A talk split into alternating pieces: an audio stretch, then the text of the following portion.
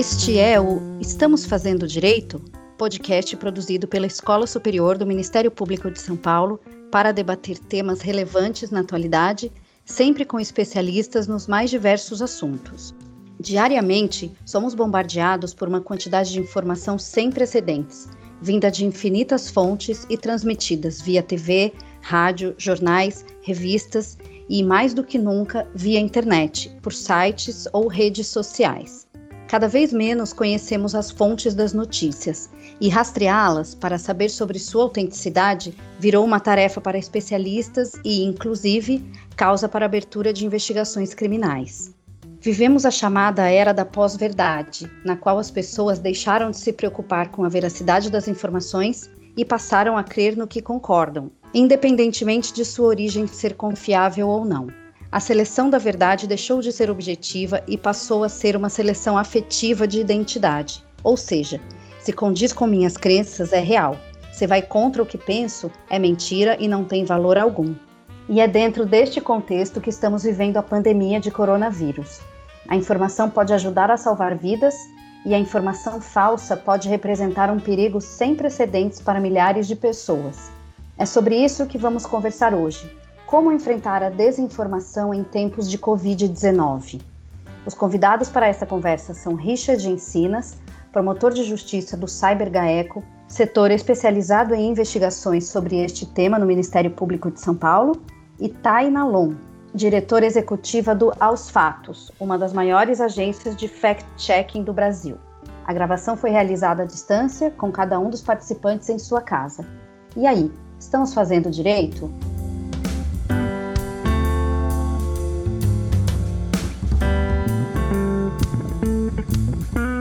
Olá, pessoal! Espero que estejam todos bem neste segundo mês de quarentena. Eu sou Aline Rieira, assessora de comunicação da Escola Superior do Ministério Público de São Paulo, e hoje vou conversar com o Dr. Richard e com a Thay. Muito obrigada pela presença de vocês. Para começar nosso bate-papo, eu gostaria que vocês explicassem brevemente o conceito de fake news para o jornalismo e para o sistema de justiça, é? ou seja, como elas podem ser vistas como práticas ilícitas. Olá, tudo bem? Muito obrigada pelo convite, pela participação no programa. Do ponto de vista jornalístico, fake news é um termo considerado hoje, depois de muita discussão e depois de ser muito politizado e ser muito instrumentalizado para descredibilizar informações verificadas, informações com as quais políticos, autoridades não concordam, pessoas comuns também não concordam.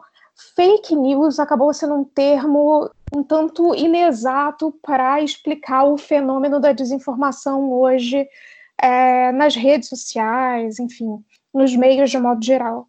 Eu gosto de chamar de desinformação as, os boatos, os memes, as notícias falsas e toda sorte de conteúdo desinformativo, mas ele não encerra, na verdade, todo o contexto do que significa desinformar ou estar mal informado a gente tem algumas convenções dentro do jornalismo hoje, dentro da checagem de fatos, que abarca, por exemplo, conceitos de desinformação ou mal informação, questões como sátiras e paródias, questões de conteúdos enganosos, conteúdos impostores ou fraudulentos, conteúdos fabricados, falsas conexões ou falsos paralelismos, contexto falso e manipulação de conteúdo. Ou seja, existem uma série de maneiras de você desinformar e que estão dentro do arcabouço do que nós chamamos de desinformação ou mal informação. E ainda dentro desse contexto, essas, essas versões enganosas da, dos fatos, elas estão dentro de um contexto ainda maior, que é o nosso ambiente informacional, que é extremamente poluído. Dentro desse ambiente informa informacional, além de todos esses conteúdos que configuram mais práticas de, de, de informação, existe ainda propaganda, discurso de ódio, discurso pre preconceituoso, e a própria militância e a opinião política ou com relação a qualquer outro tema que venha a ser alvo de desinformação. Nesse momento, por exemplo, questões relativas à saúde e ciência. Então, é, hoje, o que a gente consegue entender por desinformação, grosso modo, seria isso. É, olá, agradeço a oportunidade que a Escola Superior nos proporciona de conversar sobre hoje um tema tão palpitante e é, tema que está hoje aí todos os dias, não só nas nossas mesas como promotor de justiça, mas também no jornalismo. Tá, eu concordo com você, o fake news para o mundo jurídico não é muito diferente do que é para o jornalismo, né? É, o direito, ele, na verdade, ele é o, o, a gente fala que existe o, o, direito e o fato. O fato ele é baseado em informação. A gente traz aquela informação que é traduzida em prova é, dentro da área jurídica. E com isso, a fake news passa a ter uma grande, grande, grande é, repercussão na área jurídica. Esse termo fake news foi um termo que se popularizou, mas juridicamente a gente sempre teve o boato né? O fake news nada mais é do que uma, o boato do século XXI, que ele, justamente pelas redes sociais, como uh, os meios cibernéticos, ele possui uma uh, potencialidade de difusão uh, em PG, eh, isso torna muito relevante. Nós sempre tivemos boato, nós sempre tivemos desinformação, informação falsa, isso sempre foi objeto eh, se a gente estudar, por exemplo, o direito de guerra, né, a informação e a desinformação, que é o que o pessoal chama de inteligência e contra-inteligência, que é a busca da informação, sempre existiu. Né? Então, só que hoje se potencializou a mil por cento. Né? Hoje nós temos um conceito, já, nós já não temos mais dificuldade de obter a informação. Hoje em dia, a nossa dificuldade é é, rastrear a credibilidade da informação. Então, esse talvez seja o desafio de nós, é, operadores do direito, é justamente de dar um tratamento adequado para que isso, para que a gente possa impedir as fake news, porque elas de fato são muito nocivas para a sociedade. Um fake news hoje ele, por analogia, é como aquela pessoa que grita dentro de um cinema lotado, fogo, né? É, e aí ela gera o pisoteamento de 30, 40, 50 pessoas. Né? O fake news, por analogia, seria isso. Mas o direito, uh, o direito ele sempre é, previu é, mecanismos para combater o fake news, e, e o nosso desafio do século XXI é justamente como combater de forma eficaz a disseminação é, falsa de notícias. Doutor Richard, o Ministério Público de São Paulo criou o CyberGaeco, do qual o senhor faz parte, que é um braço do Grupo de Atuação Especial de Combate ao Crime Organizado, o GAECO. O CyberGaeco tem o intuito de investigar e punir os crimes praticados pela internet. E eu gostaria que o senhor explicasse para a gente como o CyberGaeco tem atuado no combate às fake news, especialmente neste período de pandemia do coronavírus. Sim, o CyberGaeco foi uma criação do Ministério Público, a gente idealizou esse projeto que foi encampado pela Procuradoria-Geral de Justiça, justamente é, da importância do cyberespaço. Né? A maioria hoje dos crimes, a maioria dos crimes cibernéticos, eles na verdade eles são crimes cibernéticos que também são praticados fora da internet. Mas como a gente uh, já havia dito, a internet ela faz o que uma difusão imediata. Assim ela socializa a informação de uma forma jamais pensada. Num momento assim o exemplo disso é que a mesma informação é, hoje em dia, por exemplo, a gente faz um, um, estudo empírico, né? Uma mesma informação, em uma hora, ela circula em quatro, cinco, seis, nós recebemos pelos grupos de WhatsApp, pelos grupos de Facebook, pelos grupos de rede social, a gente recebe aquela informação em 30 minutos de várias frentes diferentes, para a gente ver a importância que é o fake news é, e como isso dissemina né? Fazendo uma analogia ao coronavírus, ele é extremamente contagioso e a fake news no mundo cibernético é extremamente contagiosa. Então, logo quando nós é, iniciamos aí o período de isolamento, nós já nos preocupamos imediatamente de criar uma frente de combate àqueles principais delitos que é, eram praticados pela internet, notadamente os fake news. Então, a gente passou a combater aqueles as vendas extorsivas de produtos de primeira necessidade, mas sobretudo fake news.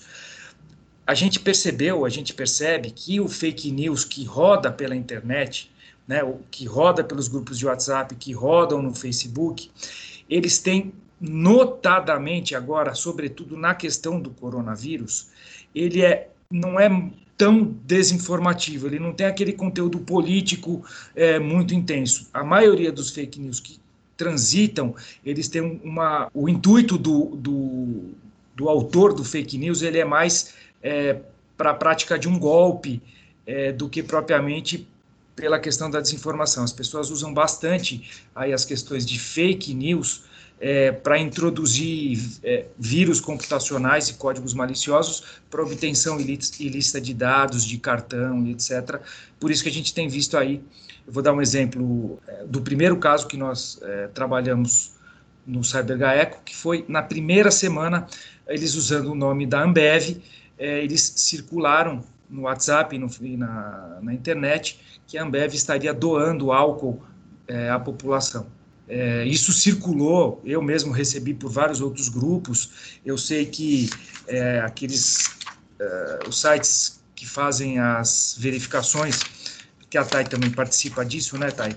Também já tinham dado isso com destaque e aí nós conseguimos derrubar. Então, como primeira medida que nós temos adotado em relação às fake news, como primeira medida é estancar a ferida, ou seja, fazer com que aquela falsa notícia não circule porque a gente evita a disseminação dela, mas paralelamente com a falsa informação, a gente tem que fazer circular a informação verdadeira para combater aquele fake news. Então, é, nós temos atuado aí, assim que nós recebemos as, a informação falsa, a gente faz a verificação sobre a falsidade e imediatamente nós tentamos é, diretamente com os provedores derrubar aquela notícia falsa para depois, numa sequência, a gente tentar chegar à autoria. É basicamente assim que nós temos agido, Aline. Ah, ficou bem, bem claro assim a importância desse, desse grupo, né, do, do Ministério Público, ainda mais agora nesse, nesse período de pandemia. Eu queria que a Thay explicasse um pouco para a gente, desse dicas, enfim, como as pessoas podem checar se uma notícia é falsa.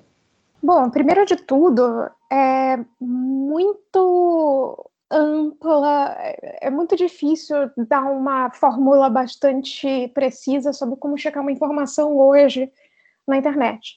A gente tem um problema macro no Brasil, que é pessoas com pouco ou nenhum acesso à internet, além daqueles planos bastante básicos que dão acesso, por exemplo, a aplicativos como WhatsApp e Facebook de graça, então, para muita gente no Brasil, a internet se resume ao consumo de informação através de WhatsApp e Facebook, porque um plano de dados é caro, é, consultar o Google é caro, é, mesmo é, alguns aparelhos têm muita dificuldade ainda, né, são muito antigos ou muito incompatíveis com as tecnologias que a gente tem hoje.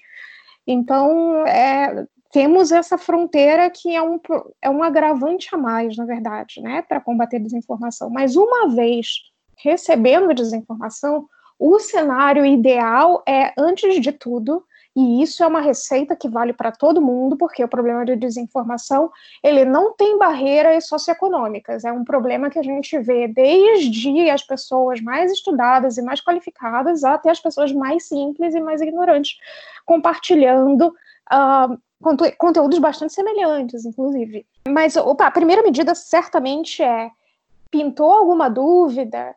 Acha que é bom demais para ser verdade ou que é ruim demais para ser verdade? Não compartilha, não leva para frente. Não pergunta sequer para alguma pessoa se aquilo é real ou estou compartilhando. Um clássico, né? Que é não estou não sei se é verdade, mas estou compartilhando. Não, não faz isso porque você não tem controle sobre o que, que aquele, aquele conteúdo vai ter de impacto sobre terceiros, e você não sabe se seu amigo, seu tio, seu pai, seu avô, qualquer pessoa que receber aquele conteúdo, se ela vai encaminhar para uma outra pessoa e gerar um efeito em cascata de desinformação. E é assim que funciona a, a, a, desinformação, a gente tende a focar muito nos maus atores, nos atores maliciosos, nas pessoas que estão ali na margem do crime, mas desinformação só viraliza com a ajuda de pessoas que estão compartilhando organicamente aquilo pelas redes sociais. Então, temos esse problema já de início.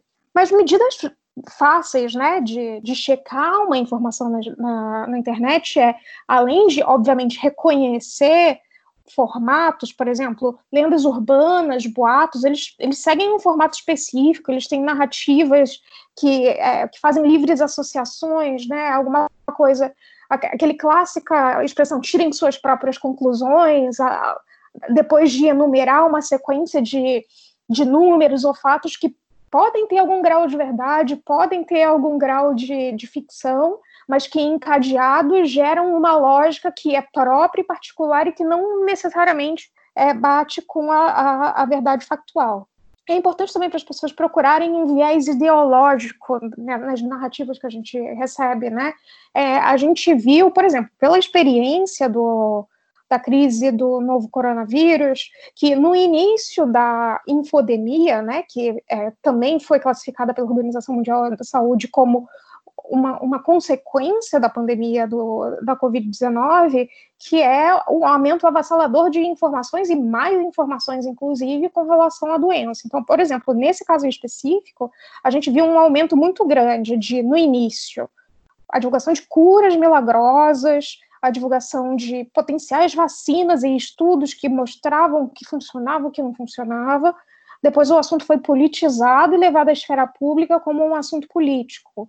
Então, é, sempre é necessário duvidar um pouco sobre quem tem algum interesse por trás daquela narrativa. É importante também, por exemplo, se você recebe uma imagem que tem a atribuição de algum local em específico, procurar nas redes sociais para ver se aquela imagem já tinha sido tirada em, algumas outras, em alguma outra data, se existe algum outro registro dessa imagem é, sendo atribuído a algum outro local. Quer dizer, é, existe essa forma também que, de fazer busca reversa.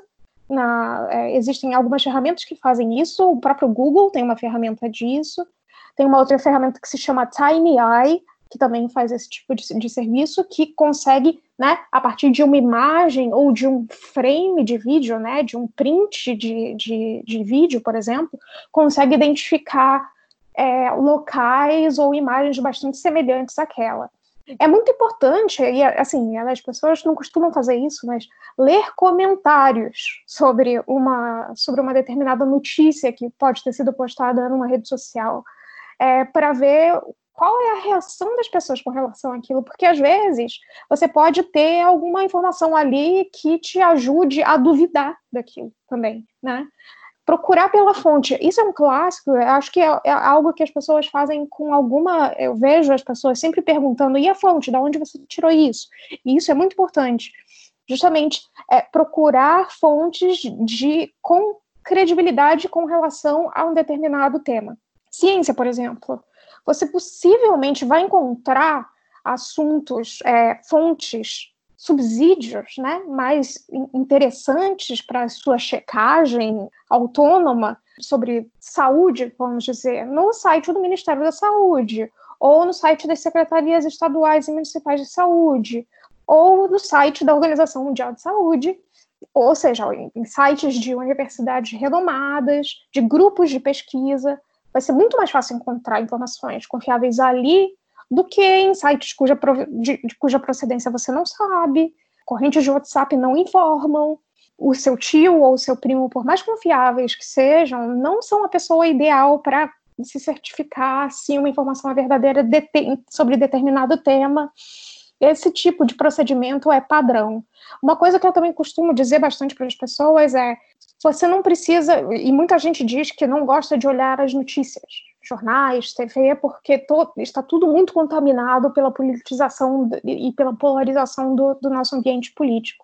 Mas você não precisa necessariamente concordar com a linha editorial de um determinado veículo para você lê-lo.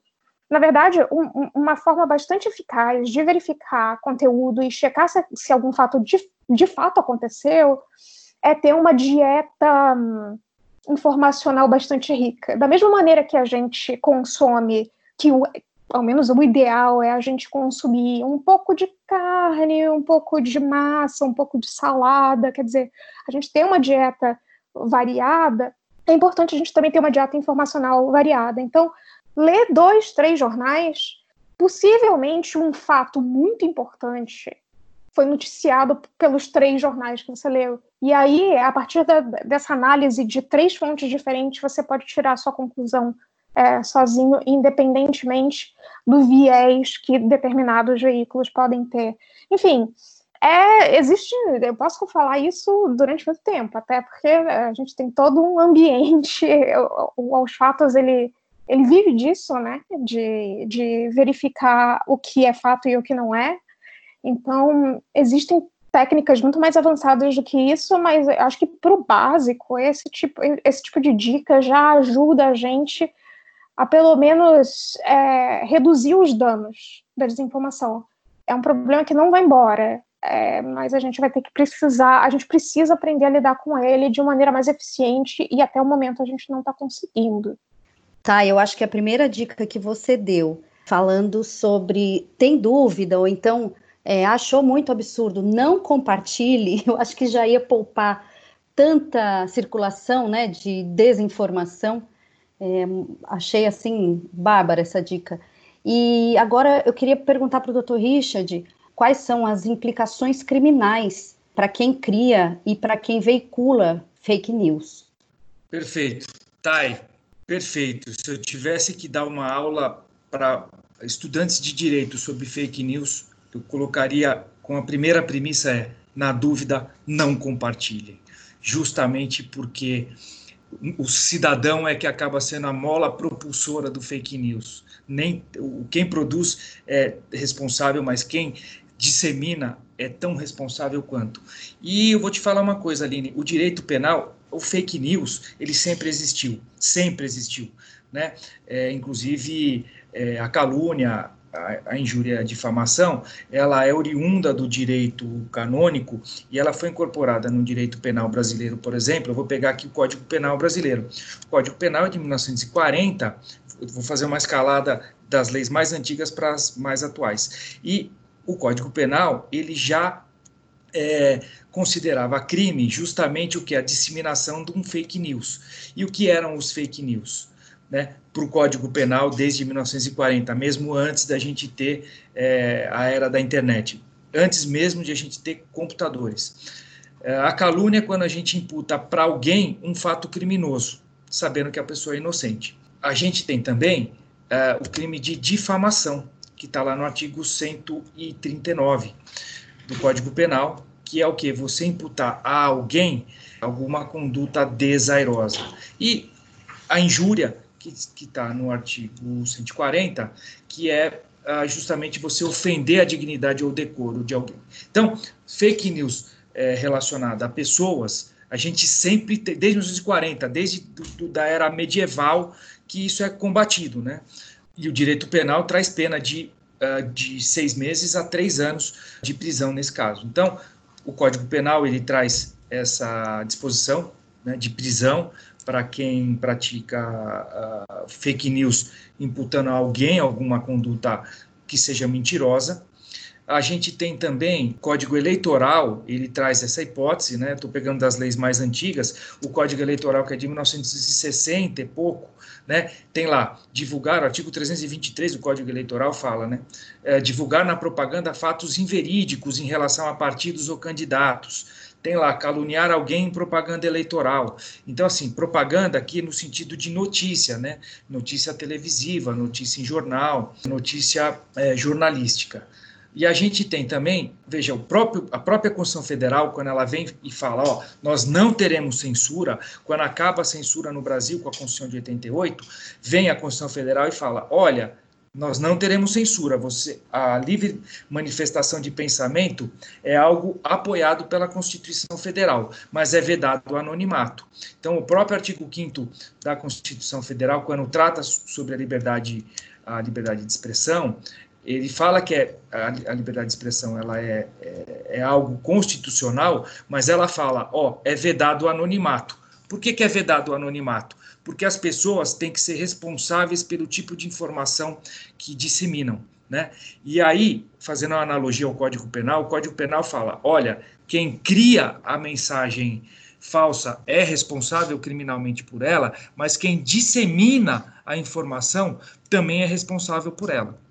É, então a gente tem vários mecanismos. O, o, direito sempre se ocupou da falsa notícia, né? Então existe lá um crime que chama falsa alarma. Lembra que eu falei para vocês do é o fogo, é o fogo, fogo dentro do teatro e geram. Isso é crime, né? Você fazer uma falsa alarma de calamidade. Isso é crime. É, do mesmo jeito que se você é, faz uma falsa falsamente diz, por exemplo, hoje no coronavírus, que a gente tem uma vacina milagrosa, um medicamento milagroso, é, a pessoa responde é, por curandeirismo, porque você também, o Código Penal traz é, como curandeirismo crime, ou seja, você noticiar uma cura que não existe, que não tem fundamento técnico. Né? O Código Penal também, e aí nós temos aqui outra, outros crimes, esses crimes são existentes desde sempre e hoje em dia uma maior dificuldade que nós temos é em relação justamente ao anonimato, porque isso circula de um jeito que para a gente rastrear quem produziu é mais difícil. Mas quem passou a mensagem, hoje em dia é comum, as pessoas pegam é, o que a gente chama de porn, porn revenge, né? aquela uh, foto ou nudes não autorizado é, captado por alguém, e isso circula na internet, e hoje em dia eles vão até mais longe para dar veracidade àquela informação, ainda vão buscar no Facebook da vítima e fazem uma associação. Então, hoje em dia, as pessoas, por uma falsa sensação de anonimato, é, acabam circulando mais essas notícias falsas. Então, para a gente combater de forma eficaz, a gente precisa que cada um seja crítico de si mesmo na dúvida, não repassem a informação. Essas são as incidências criminais, e além de tudo, se a pessoa for um agente público, por exemplo, ela pode responder também por um ato de improbidade, que está lá no artigo 11 da Lei 8429. O Código de Defesa do Consumidor também traz justamente tipifica como crime as questões envolvendo justamente publicidade enganosa. Então, notícia enganosa para vender alguma coisa é crime, infração penal, que é um crime contra as relações de consumo. Então, se você omitir a periculosidade numa publicidade, é crime. Se você deixar de comunicar às autoridades sobre a nocividade de um produto, é crime. Né? Então, a gente tem aí vários mecanismos jurídicos para combater o fake news. O maior problema é que, assim, uma vez o estrago feito, é muito difícil de a gente desfazer o estrago depois que a informação já tomou proporções é, inimagináveis. E a responsabilidade da informação. Como a, a Thay disse, né, às vezes uma brincadeira ou uma analogia, uma bobagem, o que para nós é uma bobagem, dita por um agente público, toma uma proporção gigantesca. Muito bem. Eu gostaria agora que a Thay comentasse para a gente o que pode ser feito quando os criadores e os difusores da desinformação são agentes públicos. Um exemplo disso foi o pre presidente dos Estados Unidos, Donald Trump, dizendo para as pessoas injetarem substâncias químicas para ajudar ao, no combate ao novo coronavírus. Bom, essa, esse, na verdade, é o grande desafio no combate à desinformação hoje. A gente sabe que autoridades públicas, sobretudo aquelas com mandato, elas têm um palanque simbólico, digamos assim, mais poderoso. Então, absolutamente, rigorosamente, tudo aquilo que um político diz, seja ele o presidente, um ministro do STF, um deputado, um senador, enfim, tem impacto social devido à autoridade do cargo que ele ocupa. Ele, além de, obviamente, estar é, é, munido dessa autoridade, ele muitas vezes tem acesso a informações, ou deveria ter acesso a informações que guiam políticas públicas e que têm repercussões sociais, certo? Então, a gente sabe, a literatura científica tem demonstrado isso através de estudos é, de, de, observação, de comportamento de redes sociais, uh, estudos de consumo de informação e mesmo de medição da confiabilidade das instituições, que o problema da desinformação se agrava quando políticos se utilizam de desinformação para fazer valer sua agenda política. O que, que isso significa? A gente, tem, a gente teve um exemplo bastante claro disso com o episódio, por exemplo, da hidroxicloroquina, que foi alçada à, à condição de cura, praticamente, primeiro numa coletiva do presidente Donald Trump nos Estados Unidos e posteriormente num anúncio do presidente Bolsonaro aqui no Brasil, ambos utilizaram a cloroquina e a hidroxicloroquina como um, um farol para a solução, né, uma, uma espécie de solução para a crise do coronavírus que não se provou real.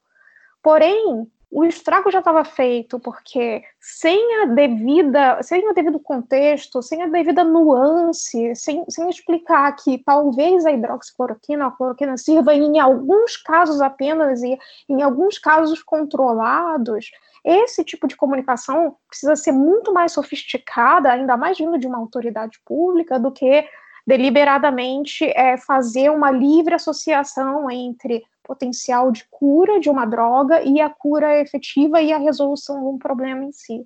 Isso gera desinformação e isso gera repercussões sociais reais. No Brasil, faltou remédio para pessoas que consumiam esses medicamentos decorrentes de outras doenças. Então, esse é o impacto real que desinformação pode gerar. Mas existem outros impactos que nós vemos cotidianamente com relação a diversos outros temas e que implicam na construção não só uma confiabilidade nas instituições, evidentemente, mas também é, na construção de políticas públicas efetivas.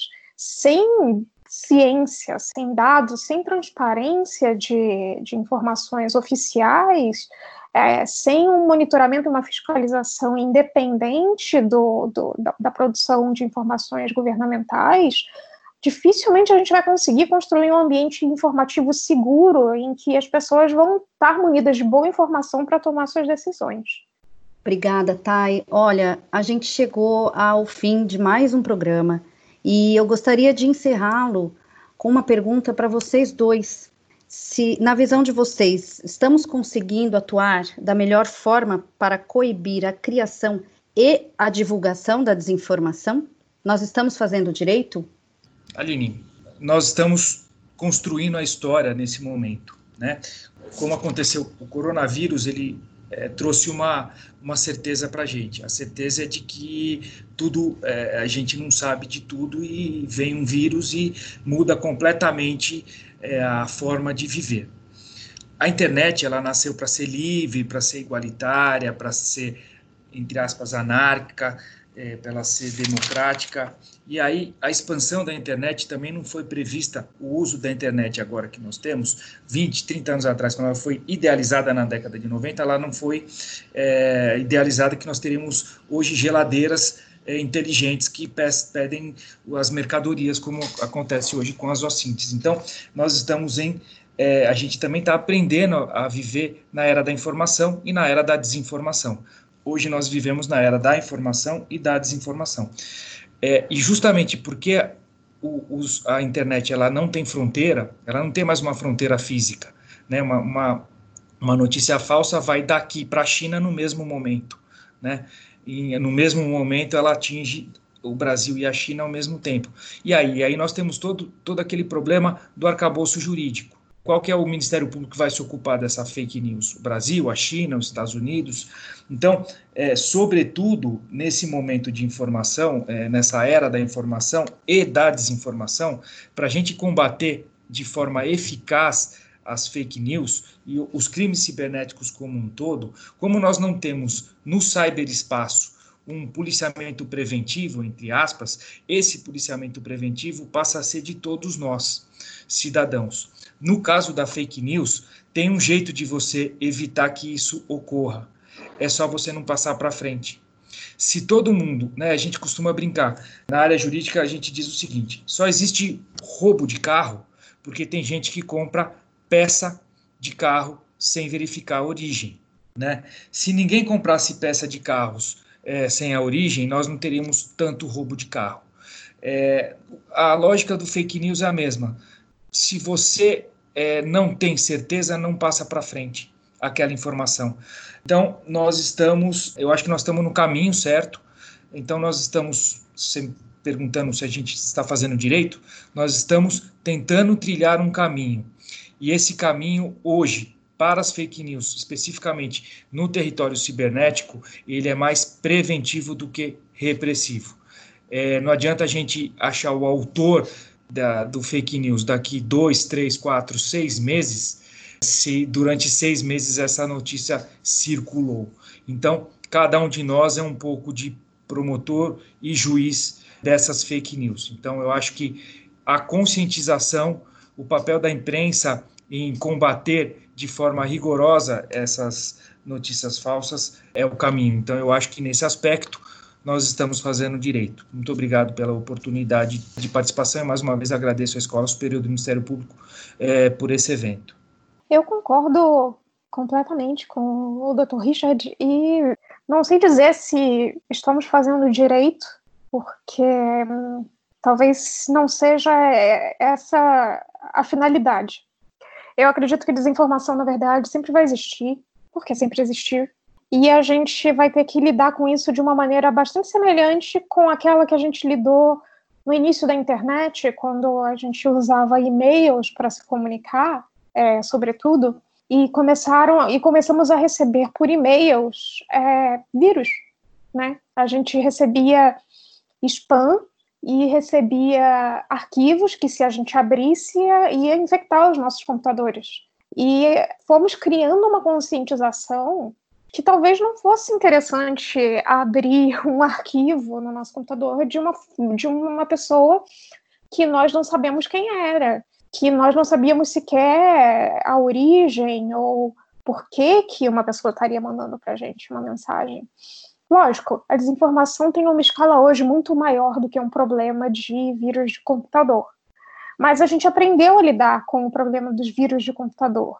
A gente criou e desenvolveu tecnologias para lidar com isso e, e filtrar um pouco desses golpes que a gente recebe e ainda recebe pela, pela internet. Aliás, se você olhar a sua caixa de spam agora, você vai encontrar pelo menos um, uma meia dúzia de exemplos disso diariamente. Mas também é, nós criamos mecanismos sociais mesmo de proteção, que é checar se a procedência daquele e-mail, e no caso da desinformação, é real. Não me parece que nenhuma outra solução hoje seja mais eficiente do que essa. Aprender como lidar com isso, porque quaisquer outras soluções, seja na esfera legal, de, em termos de punição, seja em nível criminal, por exemplo, não me parece ser uma solução boa porque esbarra em direitos de livre expressão, liberdade de imprensa, enfim, que tem que ser resguardados nesse momento uh, qualquer senha autoritária de censura, é, de controle de conteúdo nas redes sociais é muito perigosa, porque isso pode ser instrumentalizado para a, agendas políticas é, particulares. Então, quer dizer, estamos fazendo direito? Não sei, mas certamente não estamos fazendo o suficiente ainda, falta muito a fazer. Tá, e doutor Richard, eu agradeço demais a participação de vocês nesse podcast. Aos nossos ouvintes, muito obrigada pela audiência. Sigam nossa programação no site, nas redes sociais da escola e até o próximo Estamos Fazendo Direito?